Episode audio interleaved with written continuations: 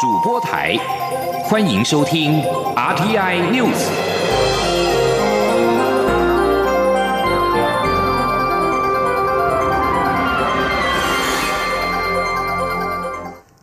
听众朋友您好，欢迎收听这节央广主播台提供给您的 RT News，我是张顺祥。美国重量级跨党派参议员、民主党籍的参院外交委员会主席梅南德兹，参院军事委员会共和党的首席议员殷和飞，十七号提出法案，要求国务卿协助台湾重获世卫观察员身份。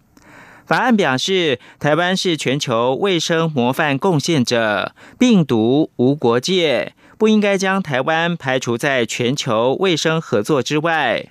法案指出，台湾自一九九七年开始争取加入世卫，两千零九年开始，在美国跟世界卫生组织理念相近会员国的支持之下，加上两岸关系改善，获邀以观察员身份参与世卫大会。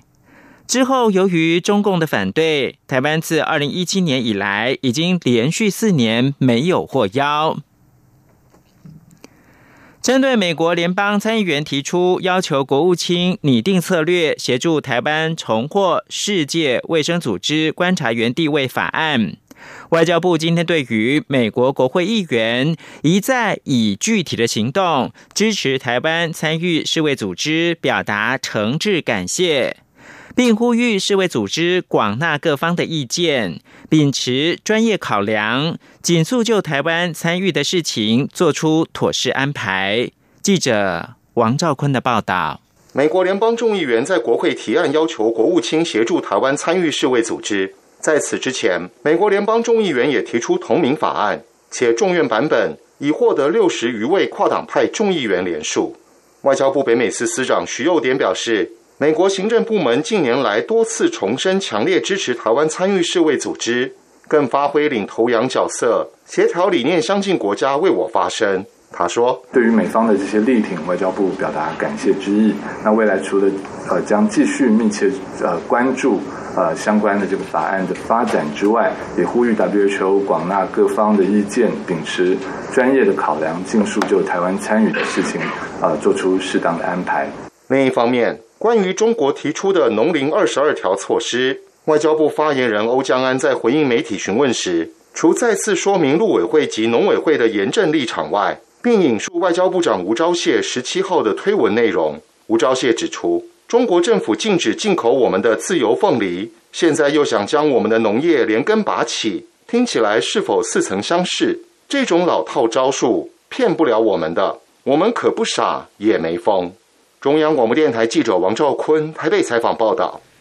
美中高层会晤即将登场。国安局长陈明通今天在立法院答询的时候表示，关于台海问题、香港议题，双方应该会各表立场，但也会针对全球性议题，像是气候变迁，释放必须合作讯息。记者欧阳梦平报道，国安局长陈明通今天率相关情报机关首长到立法院外交及国防委员会进行国家情报工作及国家安全局业务报告，并被质询。针对美国国务卿布林肯与国安顾问苏利文在阿拉斯加与中共中央政治局委员杨洁篪及中国外交部部长王毅进行拜登政府上任后首次美中高层会晤，国民党立委江启臣在质询时问陈明通如何评估美方是否。会对台海问题、香港议题或人权议题采取强硬态度。陈明通表示，美方一定会表达一贯立场，也已经表示会提到台海议题及香港议题。他指出，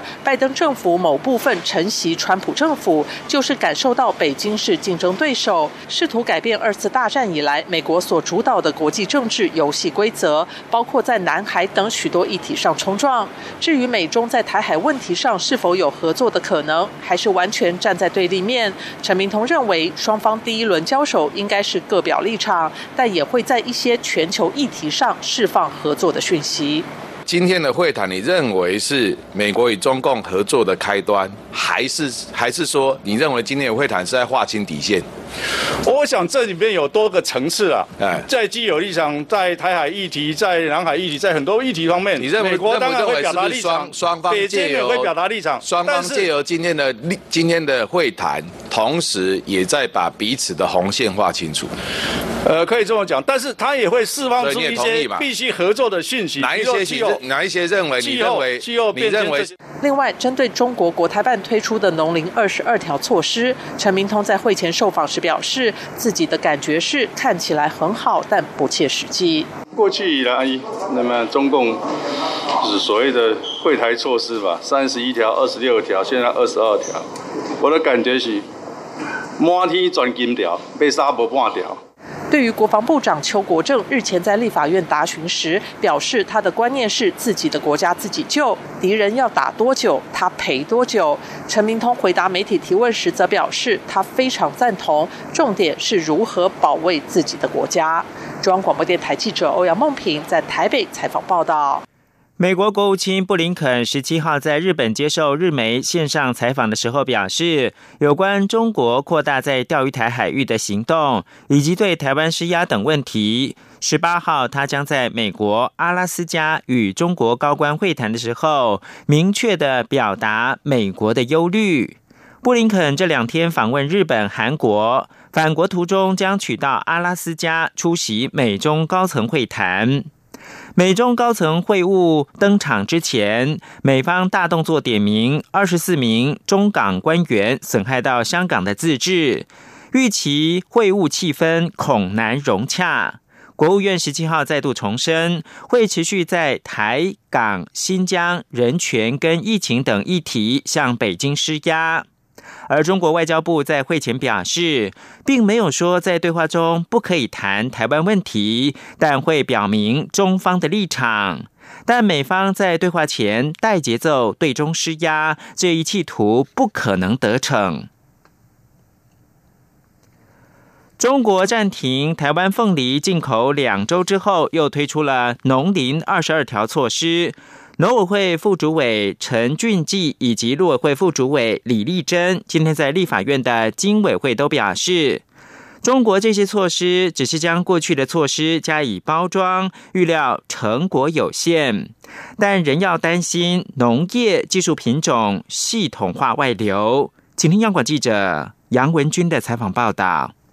中国二月底以台湾凤梨有介壳虫为由，自三月起禁止台湾凤梨输入后，昨天宣布农林二十二条措施，说支持台商发展相关产业，适用范围包括凤梨等水果，以及花卉及林木两种培育。立法院经济委员会十八号邀请农委会、陆委会、经济部等官员出席讨论，如何防范农产品及技术外流。民进党立委邱意莹质询时指出。中国这些措施中，除了农村土地经营权期满可以优先租赁土地外，也看不出对农民有特别好的地方。但最大恐惧在于，过去有农渔民在中国被养套杀。农委会副主委陈俊记答询时指出，以之前高端兰花跟养殖渔业到中国发展为例，当整个技术被学走，中国会利用增资把资金稀释，结果台商资金技术就没了，值得借鉴。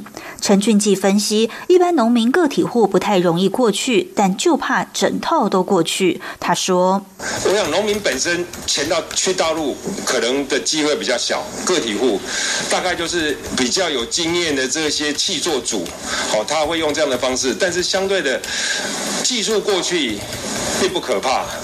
技术跟品种一起过去，造成一个系统性的的流失，那才是我们必须重视的。陆委会副主委李丽珍则指出，从二零一八年中国寄出的对台三十一项、对台二十六条、福建两百二十五项清单，到昨天公布的农林二十二条清单，目的都是为了吸引台湾人才及技术到中国。初步来看，对台三十一项、对台二十六条成果都不好，而农林二十二条清单也只是将过去的措施加以包装，预料成果仍属有限。但政府料敌从宽，会持续追踪研习。中央广播电台记者杨文军台北采访报道。真爱早教公投领衔人潘中正今天跟多个公民团体共同将七十多万份的二阶联署书送到中选会。潘中正强调，希望政府看到民意之后，能够开始思考中油三阶站的替代方案，并且完善环评。听证法制化，避免未来再起争议。记者郑祥云、林永清报道。公投案领衔人潘中正十八日召开记者会，宣布早交公投共募集到七十万三千五百零四份二阶联署书，并感谢公民团体与各界协力。记者会也在罗声中宣布迈向新里程碑。潘中正表示，一路走来虽然有许多波折，但也让更多民众了解早教议题。相信执政党看到民意之后，会思考替代方案。若执意要盖中有三阶站，未来选举恐怕也会面临民意反扑。潘中正说：“呃，我认为我们的执政党呢，一定在这一次看到七十万民意之后呢，会开始思考替代方案。如果真的在八月二十八号公投过了之后，他们还是继续这样的行啊，嗯，继续要盖下去的话，我想他们的价值如果跟人民违背，这个。”我想最后还是人民在决定来。台湾满野新族生态协会专职律师蔡雅英也重申，公投案的理由书明确表达了非核减碳救早教的立场。他表示，绝大部分愿意保护千年早教的民众都是真心爱护环境，呼吁各界切莫误导救早教就是挺合适的说法。他表示。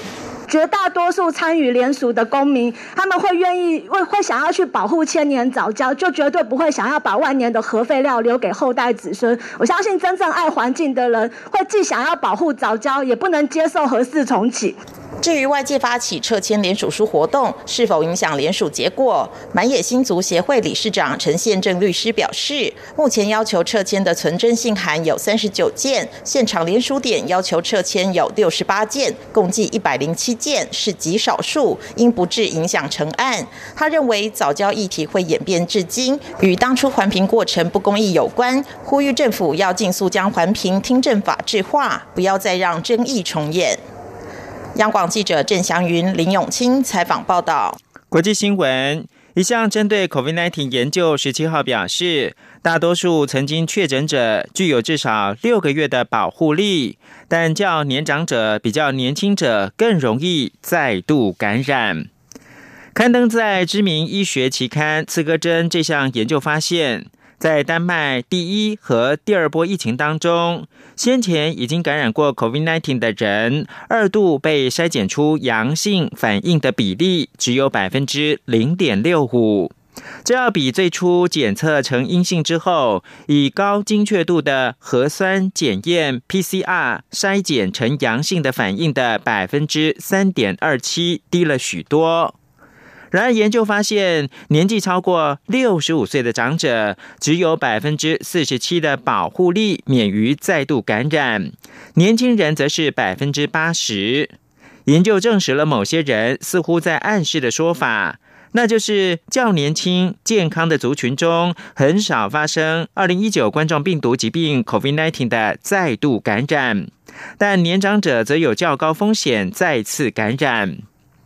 此外，联合国今天表示，COVID-19 可能发展成为一种季节性的疾病，但单纯依据天气的因素来松绑防疫措施的这种做法，联合国仍然是呼吁保持谨慎。目前为止，COVID-19 传染的动能似乎主要是受到政府干预的手段的影响，像是戴口罩以及旅游限制等等，而不是天气的因素。有关空气品质是否对病毒的影响，证据仍然是没有定论。然而，有一些初步的证据显示，较差的空气品质会增加 COVID-19 的死亡率。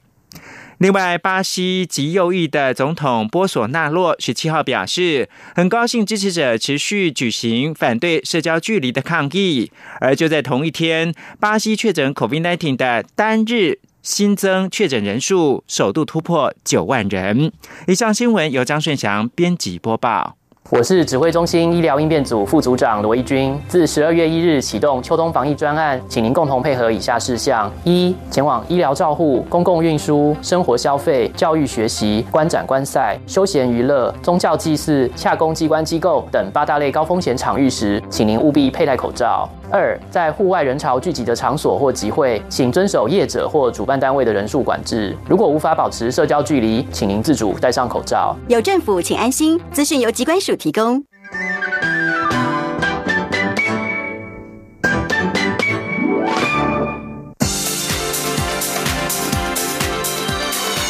这里是中央广播电台台湾之音欢迎继续收听新闻。欢迎继续收听新闻，我是陈怡君。台湾与博流旅游泡泡正式启动之后，不少民众都在期待下一个会是哪个国家。外务部长陈时中今天表示，新加坡已经在去年底单方面开放我国入境，并且也希望台湾比照。目前我方正在研议，但是指挥中心还没有收到交通部或者是外交部的正式提案。记者刘品熙的报道。台湾与博流旅游泡泡已经在十七号正式开放，初期由华航直飞，每周两班，首发团名额有限。尽管团费翻倍，仍吸引民众抢破头。外界也相当关注下一波开放旅游泡泡的国家。交通部长林佳龙日前在立法院备询时表示，观光局跟新加坡、日本、韩国、越南都有在谈，其中以新加坡最积极。卫副部长陈时中十八号上午在立法院卫环委员会受访时表示，外交单位跟观光单位都有接到一些国家反映，希望开放旅游泡泡。尤其新加坡在去年底就已经解除台湾旅客入境限制，希望台湾也能够采取对等模式。我方正在研议，但目前并未收到外交部或交通部的正式提案。他说。不我相信，不管是外交单位或是交通哈交通部的观光单位，他们都会接到国外相关国家的一个哈希望啊。尤其像新加坡，哈，因为新加坡去年十二月十八号就片面单方面的开放着我们嘛，我们这边打疫苗，直接就进去就 free 的，而且他们也希望说，是不是已经他们好已经先这样做了啊？那是不是能够也有一个相对等的一个情况啊？那我们大家都在研议中了哈，但是目前没有，哦，就是正式的提案。此外，首批十一点七万剂 A Z 疫苗，十七号已经完成检验，十八号进行封间放行、贴标配送，最快二十二号就可开打。指挥中心原本规划十一点七万剂，先提供十一点七万人施打，但后来改变施打策略，只先让五点八万人接种，以确保这些人都能够打完第二剂。被问到其中的转折，陈时中指出，因为第一波表达有意愿接种的医护人员大约五点七万六万人。且这些医护反映，既然打了，希望能够确保打到第二剂，不希望延宕。虽然下一批疫苗来不及到货的可能性很低，但指挥中心还是决定先确保这五点七万人都能够完整打完。如果过程中有疫苗到货，再开放更多人施打。央广记者刘聘熙在台北的采访报道。台湾与博流的双向旅游泡泡预计在四月一号首航。不过，想要到博流玩，民众也需要做一些准备，因为如果到当地确诊了 COVID-19 的话，就必须要搭乘专机返台。过去只要新台币几百元的旅游平安险没有办法支应。金管会今天证实，旅游泡泡保单涵盖了四大架构，一定会在台博首航之前一周出炉，方便民众阅览。记者陈林信宏的报道。台湾国内目前保险公司推出的旅游平安险，如果民众附加购买海外突发疾病险，在国外就医可以获得理赔。但博流旅游泡泡，民众前往博流后如果确诊，必须搭专机回台，衍生的费用相当可观。非现行的旅平险可以理赔。至于卫福部针对博流在 COVID-19 的建议等级是第三级，属于警示范围。日前热卖的五百元防一保单，如果民众前往当地旅游后需要被隔离治疗或是隔离观察，也拿不到最高十万元的理赔金。换句话说，针对台博旅游泡泡推出的保单，将是全新的一张保单。由于中央疫情指挥中心十七号敲定台博旅游泡泡四月首航，产险业者和金管会也快马加鞭，针对相关保单研议。金管会保险局局长施琼华十八号在立法院。财政委员会被询时表示，因应旅游泡泡保单，目前产险工会和业者讨论后，已经确定四大架构，包括旅平险、伤害医疗、海外突发疾病以及紧急救援等相关费用。施琼华说：“就是说，这个旅行泡泡的部分是。”因应这一次的博流，它的一个呃旅游的规划，那主要是因为说，在当地如果确诊的话，他是必须专机前，就是让他回来国内就医的。所以呃，我们有跟公安局那边做个讨论哦。现在业者正在规划这个商品，那我们会配合他们的时间来，呃，让产险业把这个商品能够及时上架。由于保单内容和过往有差异，施琼华也表示会在台博旅游泡泡首航前一周出炉，以方便民众阅览。至于针对旅游业者，希望保费不要太贵，毕竟团费也涨价。如果保费也是天价，恐怕影响民众出国意愿。官员也表示，旅游泡泡保单的承保范围不同，以前是海外紧急医疗，如今是海外无法处理得回国的紧急救援，保费。会增加，是因为新增需求无法跟原来的旅平险比较。中央广播电台记者陈琳信鸿报道。国立故宫博物院是否要改立文化部的议题持续发烧。立法委员黄国书今天在立法院教育文化委员会上抛出了故宫转型为行政法人的构想。故宫院长吴密察表示，不排除这种可能性。故宫也已经启动了最适组织形态委托研究计划，希望让故宫成为最健全、专业、具有国际竞争力的二十一世纪博物馆。记者江昭伦的报道。故宫究竟会不会从目前隶属行政院下二级机关改为隶属文化部下三级机关？尽管行政院对此一组织规划与时程尚未定案，但各界仍议论不休。十八号立法院教委会上，陶冶立委也频频质询故宫院长吴密察的态度。吴密察表示，若故宫组织有所变动，身为院长，他的原则立场是同仁的权益与机关预算规模不应有所改变，同时也应该维持必具原则，尊重专业，让博物馆量能能充分发挥。吴密察说。制度的设计，第一个，呃，就是让他的专业可以，呃，这一个充分的发挥，专业可以被尊重，然后量能可以发挥，然后呢，制度的设计就是克责的，呃，制度要建立起来。只有这种克这些，呃，这一个建起来的时候，它才会是一个在制度层面上。呃，这一个已经立于腐败之地。略有黄国书则抛出建议，并且提案，认为故宫应该思考转型为行政法人的可能性。吴密察回应表示，故宫正在草拟办理最适组织形态委托研究计划，待年底评估报告出炉后，故宫就会提出组织形态的具体建议与后续相应解决办法。吴密察说，故宫可不可能有转型为行政法人这样的可能？啊，我们现在有没有这样子的可能？我们现在不排除，不排除啊。我所以我才说，刚才才说，我们应该参照国外的呃这个案例，尤其是呃一流博物馆的案例，对，然后也必须去参照本国的现在的法治呃状况，我们才能够决定它是什么。吴秘产业重生，行政院长苏贞昌先前已经在立法院总咨询上明确表示，若故宫未来真的历史文化部，故宫的员额编制、权力和业务都不会有所改变。苏院长的保证绝对比他的保证有用。中国面台记者张超伦台北怎么报道？腾龙通运公司所属的游览车，十六号在行经东部苏花公路的时候失控撞上了山壁，造成六死三十九人轻重伤的惨剧。对此，立法委员邱成远今天痛批，公路总局网站上的游览车评鉴记录已经五年没有更新，召获的龙腾通运累计违规件数高达了一千多次，却被评鉴为甲等。对此，交通部长林佳龙说，最新的评鉴结果在今年年底就会公布。记者吴丽君的报道。